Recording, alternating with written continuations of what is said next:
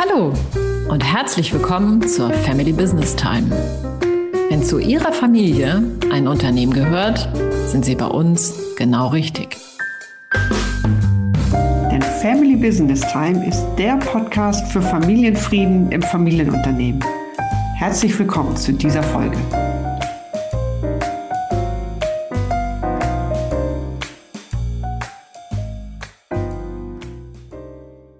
In unserer heutigen Episode von der Gründerin zur Nachfolgerin erfahren Sie und ihr in meinem Gespräch mit Lena Schaumann, dass der Weg zur internen Unternehmensnachfolge auch über das Gründen eines eigenen Unternehmens führen kann.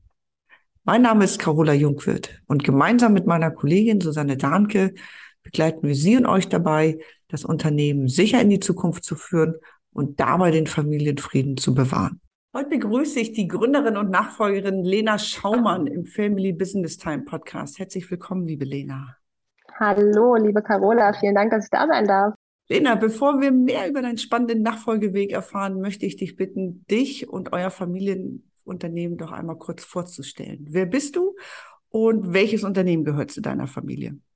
Genau, also mein Name ist äh, Lena Schaumann und ähm, ich trage quasi im Nachnamen schon den äh, Namen unseres Familienunternehmens, nämlich ich bin Nachfolgerin in vierter Generation von dem Möbelhaus Schaumann in Kassel und Korbach, also im schönen Nordhessen.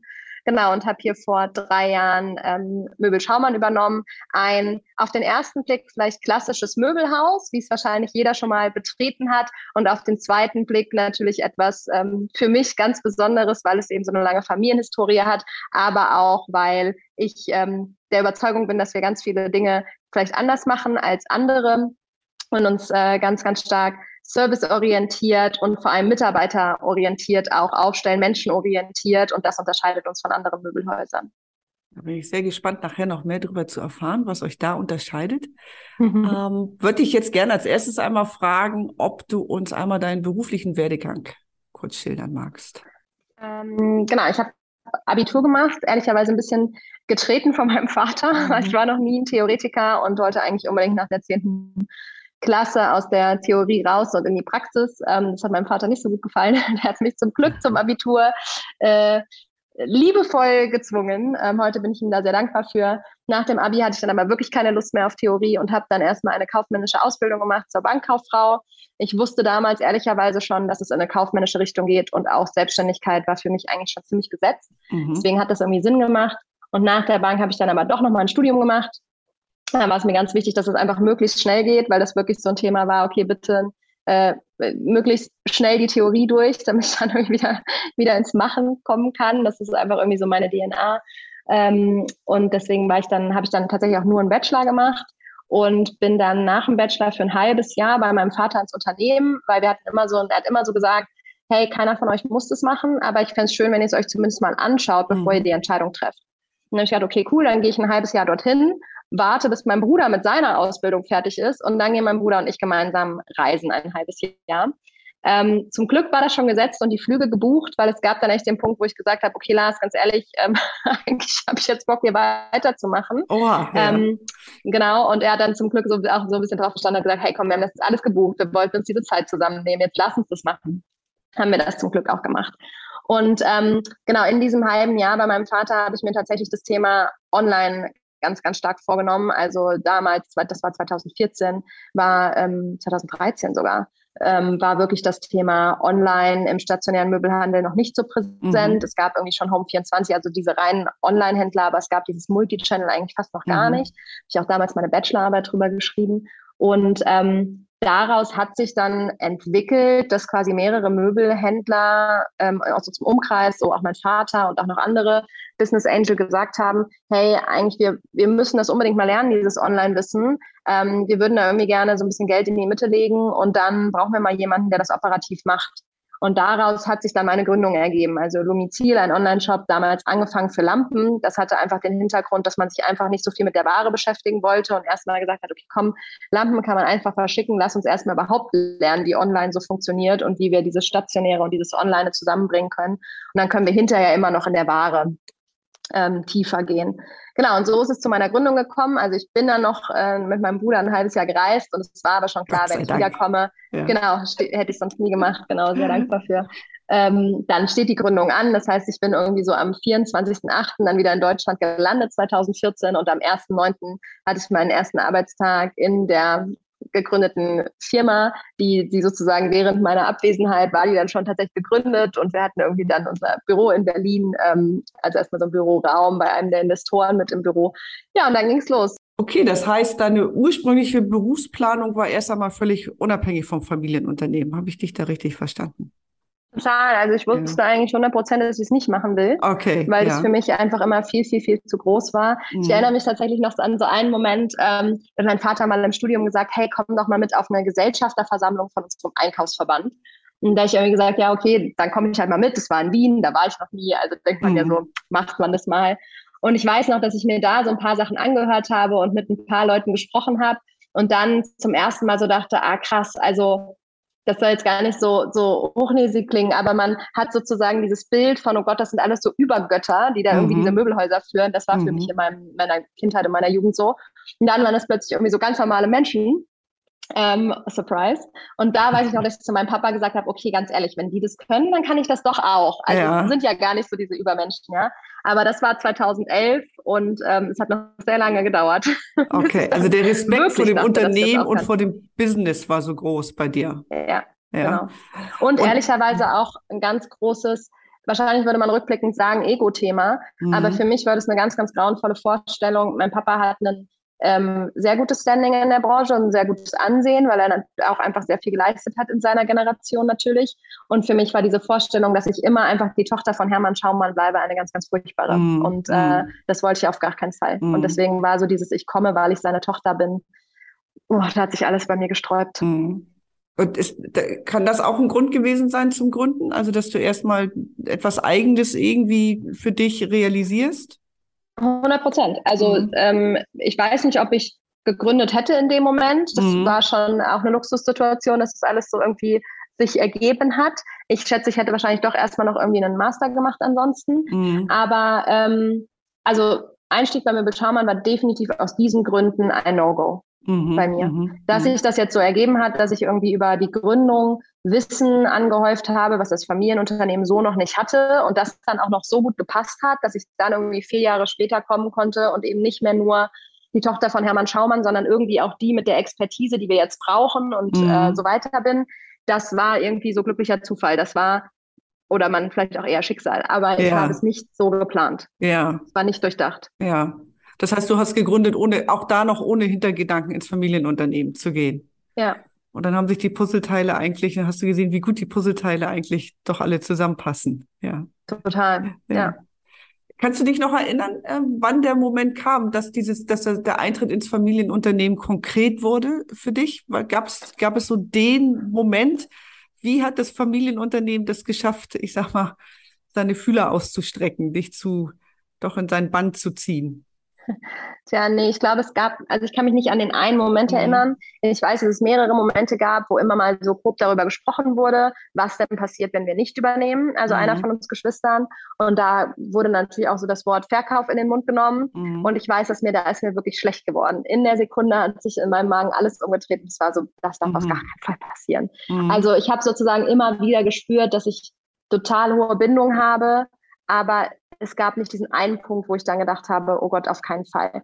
Ich habe zum Beispiel für mich auch erkannt, ich bin nicht so derjenige, der die erste flammende Idee hat, aber ich mhm. kann aus einer guten Grundidee, kann ich extrem gut was noch viel, viel Besseres machen. Mhm. Und mhm. gefühlt ist das dann so diese Eigenschaft in einem Familienunternehmen, was schon da ist und aus diesen vielen Ideen was noch Besseres zu machen, ähm, natürlich viel besser eingesetzt als in der Gründung, wo man sich alles irgendwie so von neu überlegen muss. Mm, mm. Und so kamen irgendwie so ganz viele Sachen, dass ich irgendwann gemerkt habe, so, ah, das, das zieht mich so viel mehr dahin, da kann ich gefühlt meine Stärken so viel besser einsetzen.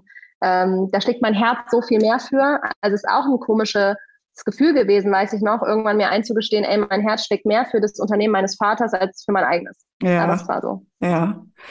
Aus heutiger Sicht, meinst du, dein Vater hat dich komplett frei gelassen? Hat er gehofft, dass du zurückkommst, ähm, dass du diese Erfahrung machen musst? Äh, oder ist es, warst du frei wie ein Vogel zu dem Zeitpunkt? Hm. Also ich glaube schon grundsätzlich, dass ich frei war. Mhm. Ähm, er hat auch mal in einem Interview gesagt, dass er dachte, dass mit meinem Gang nach Berlin ich definitiv für immer verloren bin und er mhm. nicht mehr mit mir gerechnet hat. Mhm. Ähm, ich frage mich manchmal, ob, das, ob, ob vielleicht doch noch eine leise Ahnung war, dass das irgendwann so endet. Kann ich nicht mhm. beantworten. Also ich habe mich schon frei gefühlt. Mhm. Mhm. Du hast eben gesagt, als das, als das Wort Verkauf in den Mund kam deines Vaters, da hast du gemerkt, da hat sich dann doch ein bisschen gezogen, dass die Bindung so stark war. Wie war das denn? Du hast eben erzählt, Geschwister, wie habt ihr euch abgestimmt, äh, als das klar war, ob jetzt geht jetzt einer ins Unternehmen? Wie, wie, wie war das? Und ist diese Bindung etwas Positives gewesen? Äh, oder ist da, hatte das was so einen Geschmack von Verpflichtung? Oder ist das, kam das aus der, aus der Tiefe bei dir? Nee, das kam schon, also das war auf jeden Fall was Positives. Es kam aus der Tiefe, mhm. dennoch schon auch mit dem Verpflichtungsteil. Also das mhm. musste ich schon für mich so austarieren. Mhm. So ist da, was hat da gerade die Oberhand? Mhm. Ähm, ich konnte das dann für mich so beantworten, dass es was Positives ist, mhm. aber der Teil Verpflichtung war trotzdem auch da. Mhm. Ähm, bei uns Geschwistern war das so, wir wussten immer, weil das hat mein Vater immer so kommuniziert, dass er keine Erbengemeinschaft haben will. Das heißt, dass er, für ihn war immer klar, einer steht in der Verantwortung und dem muss dann auch irgendwo alles gehören. Das war mhm. für ihn so gesetzt. Das war in unserer Familie bisher auch immer so. Also es gab noch nie irgendwie eine Doppelspitze oder sowas. Ähm, von daher, das wussten wir, glaube ich, einfach schon immer und das mhm. fanden wir, glaube ich, auch immer gut, alle. Mhm. Oder was heißt, glaube ich, weiß ich, weil wir da auch drüber sprechen, weil wir auch einfach unterschiedlich sind und uns immer irgendwie klar war, wenn wir da jetzt zusammenarbeiten müssen, dann wird es wahrscheinlich echt nicht so cool werden, weil wir einfach viel zu unterschiedliche Vorstellungen haben. Ähm, jetzt hatten wir das große Glück, mein Bruder ist zum ziemlich gleichen Zeitpunkt eingestiegen wie ich und wir hatten das große Glück, dass mein Vater in seiner Laufbahn noch ein zweites Unternehmen gegründet hat, ah, nämlich ja. meine mhm. Küche. Das ist ein reiner Küchenfachmarkt und mhm. wir haben das dann sozusagen nach Unternehmen aufgeteilt. Das heißt, mhm. mein Bruder ist zweite Generation von meine Küche und hat mhm. das übernommen und ich bin eben vierte Generation von Möbel Schaumann und habe das übernommen.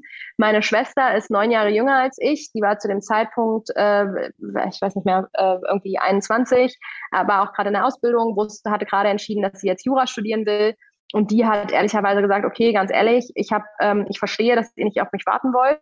Ich habe auch gar keinen Bock, dass ihr auf mich wartet, weil dann habe ich das Gefühl, ich muss jetzt durch dieses Studium hetzen, ja. um irgendwie euch dann mal zu sagen, wie es jetzt weitergeht. Also macht jetzt mal. Natürlich haben wir auf der Fernebene testamentarisch das so geregelt, dass sie natürlich dann über andere Teile abgefunden wird und so. Mhm. Aber ähm, sie hat quasi gesagt, ich vertraue darauf, dass wenn ich in wann auch immer fertig bin und Bock habe, dass wir uns dann an einen Tisch setzen und eine Lösung finden. Mhm. Und das natürlich auch sehr stark von ihr. Mhm.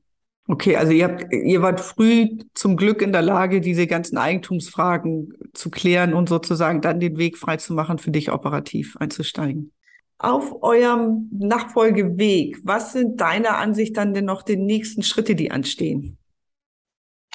Ähm, also bei uns ist jetzt so der, der nächste Schritt inzwischen, ich habe das Unternehmen komplett operativ übernommen. Mhm. Mein Vater ähm, ist noch so der Kopf der Buchhaltung und vom Controlling. Das mhm. ist der mhm. nächste Schritt, den ich dann irgendwie noch ne, von ihm übernehmen werde. Allerdings ist das auch nichts, was wir morgen machen, weil er will noch da sein, er darf noch da sein. Er, er kommt auch ins Büro jeden Tag. Machen. Ja, ja, ja, ja. genau. Mhm. Und ähm, er macht äh, noch das ganze Thema auch so Immobilienmanagement, also so mhm. dieses ganze, keine Ahnung, Hagelschaden und mhm. so weiter. Da ist man ja froh auch, ähm, kann ich mich mehr ums Operative kümmern, das ist schön. Ähm, und natürlich ist kein Drang, dass er jetzt morgen irgendwie ähm, das Unternehmen verlässt. Also er kann ja gerne hier sein. Ich habe ihn gerne hier und auch als, als Mentor und jemand, dem ich Fragen stellen kann.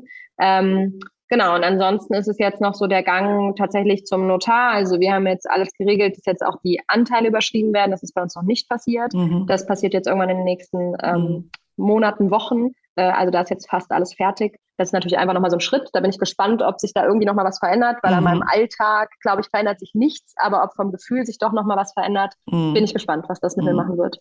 Und gibt es sowas wie einen Zeitplan? Hat dein Vater sich mal geäußert, wann er operativ oder durch Anwesenheit kürzer treten möchte oder lasst ihr das erstmal laufen? Wie, wie geht ihr damit um? Nee, also da hat mein Vater sich noch nicht geäußert. Mhm. Ähm, das ist, glaube ich, was, da möchte er sich ja noch gar nicht so mit beschäftigen. Mein Papa ist auch ehrlicherweise noch nicht mal 62. Ne? Ja. Also das ist ja auch echt noch ein junges Alter. Ja. Ähm, ich glaube, es ergibt sich so ein bisschen, weil ich merke, er fängt ja auch neue Projekte an und äh, und so weiter. Ich glaube, das wird jetzt so ein mhm. bisschen so ein Übergang. Und jetzt, wenn ich dann die Verantwortung wirklich auch auf dem Papier trage und nicht mehr angestellte Geschäftsführerin bin, mhm. dann ändert sich ja auch irgendwie zwischen uns nochmal so ein bisschen die, ähm, also ich habe jetzt kein anderes Wort, also for lack of a better word, das Machtverhältnis, auch mhm. wenn ich das überhaupt nicht nutzen mhm. will. Ne? Ähm, ich bin gespannt, was das dann auch mit ihm macht. Also ob mhm. das für ihn dann irgendwie auch nochmal so eine gewisse Leidenschaft vielleicht mhm. rausnimmt und mehr was von abgeben habt, werden wir mal sehen.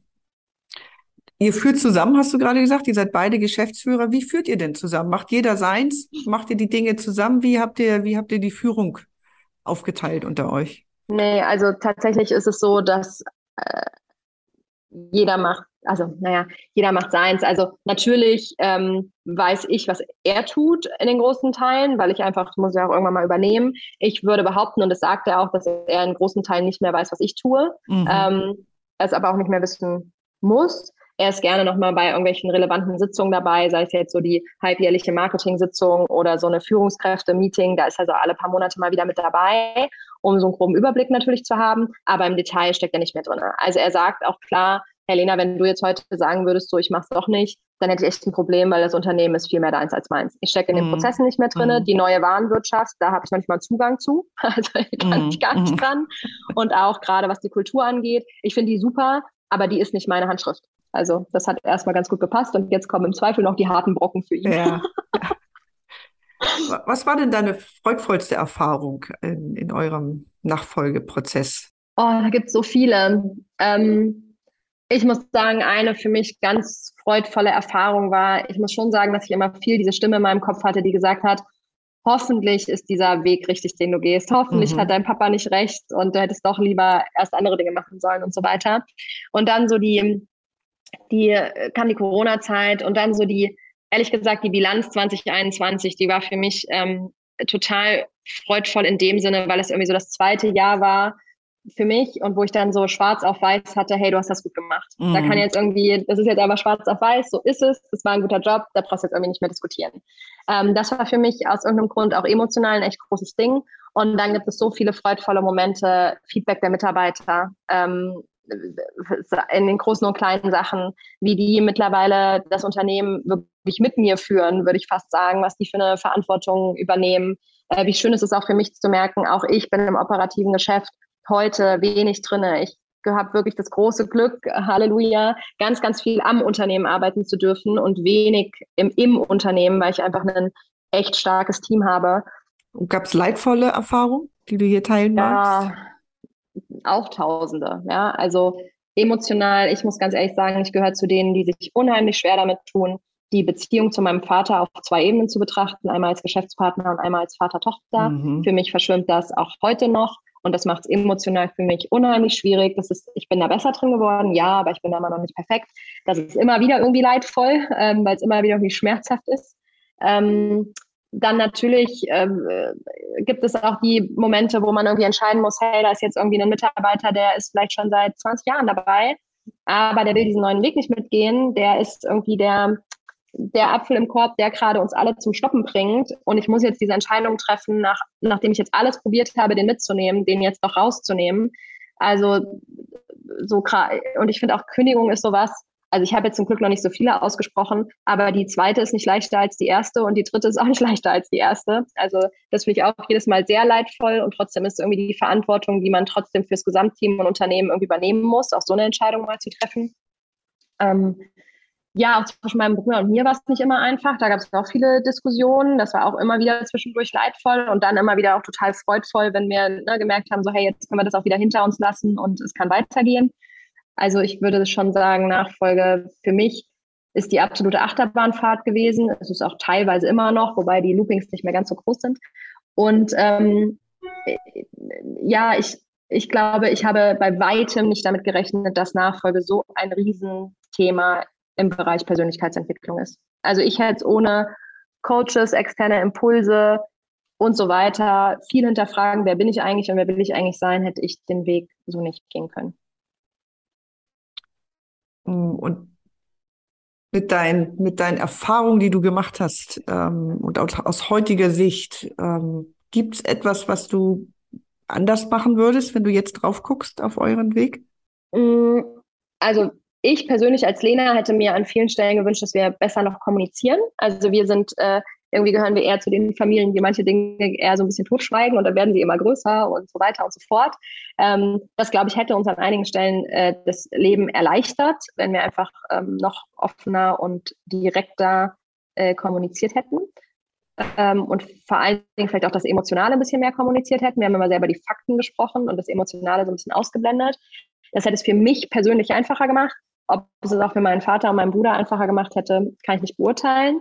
Ich bin sicherlich auch die emotionalste von uns dreien. Ob es jetzt daran liegt, dass ich eine Frau bin oder dass es einfach an mir als Mensch liegt, kann ich, äh, kann ich nicht genau beurteilen.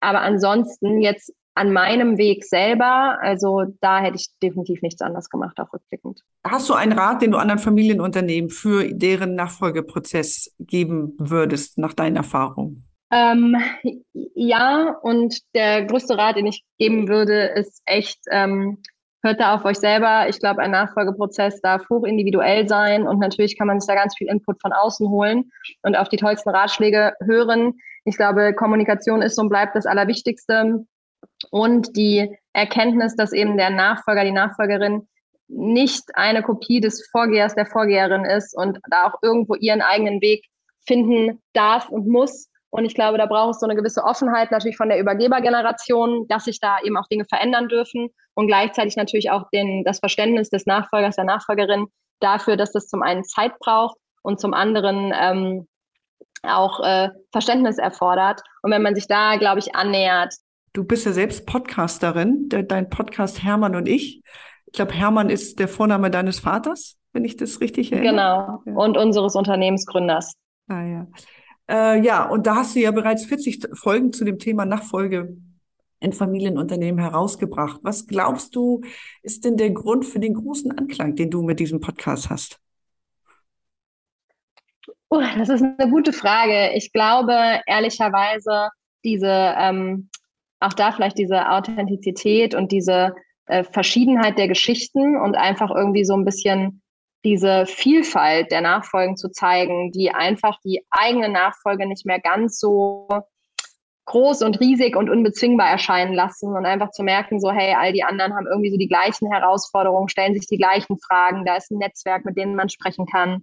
Ich habe so das Gefühl, das ist etwas, was wonach die Leute suchen und ehrlicherweise habe ich genau danach gesucht, das gab es nicht und deswegen habe ich den Podcast gemacht. Lena, ich, ich danke dir sehr für dein offenes Teil deines persönlichen Werdegangs hier und über das Schildern eures Nachfolgeprozesses. Und ich finde, die Leidenschaft, deine Leidenschaft für das Thema Nachfolge ist so spürbar.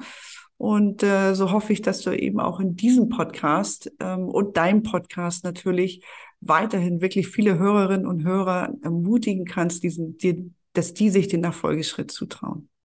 Und für die Zeit zwischen unseren Podcast empfehle ich heute natürlich, sich wirklich einmal Lenas Podcast anzuhören.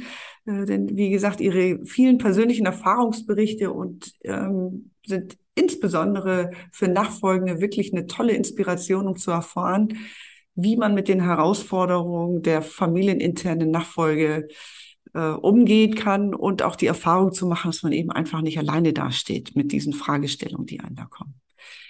Ja, Lena, und wenn ich richtig gehört habe, dann bist du ja auch gerade dabei, eine neue Staffel ähm, anzulegen. Magst du uns darüber noch was verraten? Ja, gerne. Also genau, Hermann und ich geht tatsächlich in die dritte Staffel. Ähm, es gab schon zwei Staffeln, das heißt insgesamt gibt es 40 Folgen. Also wer noch nicht reingehört hat, kann sich auf jeden Fall mal schöne rauspicken mit den verschiedensten äh, NachfolgerInnen von irgendwie Verena Balsen von Balsen über ähm, äh, Philipp Hitchler von den Hitchler Süßigkeiten, die ihr sicherlich alle kennt, aber auch wirklich Unternehmen externe Nachfolge ist dabei, ähm, äh, Handwerksbetriebe, also es gibt wirklich eine ganz, ganz große Vielfalt. Und wer auch schon dreimal in den vorigen Staffeln dabei war, ist die liebe Dina. Reit. Dina hat das Industrieunternehmen ihres Vaters, ein Laserunternehmen, übernommen oder übernimmt es gerade. Und Dina ist ab dieser Staffel meine Co-Host. Da freue ich mich riesig drüber, weil wir, glaube ich, dem Podcast damit nochmal einen ganz anderen Vibe geben und nochmal ganz viel auf die Themen eingehen können, ähm, noch mehr Tipps und Tricks und so weiter. Und ich muss sagen, es fällt zu zweit in so einem Tandem einfach auch noch so viel leichter und macht so einen riesen Spaß. Die erste Folge ist draußen, die nächste kommt jetzt bald. Im Zwei-Wochen-Rhythmus geht es bei uns immer weiter. Also hört gerne mal rein und sagt uns auch gerne, was ihr euch noch wünschen würdet. Ähm, ich bin auf jeden Fall ganz, ganz glücklich mit meiner neuen Co-Host, der Dina, und glaube, ähm, ja, es lohnt sich mal reinzuhören. Super, vielen Dank. Den Link zu Lenas Podcast Den finden Sie und ihr wie immer in unseren Show Notes. Wenn Ihnen diese Themen bekannt vorkommen und Sie sich mehr Informationen zum Thema Familienfrieden trotz Familienunternehmen wünschen, dann besuchen Sie unsere Website familybusinesstime.de. Dort können Sie sich direkt zu unserem kostenfreien monatlichen Meetup, das Unternehmen, die Familie und ich anmelden. Darin erfahren Sie, warum welche Stolpersteine in Familienunternehmen und Unternehmerfamilien auftreten und wie man diese lösen kann. Wir freuen uns auf Sie.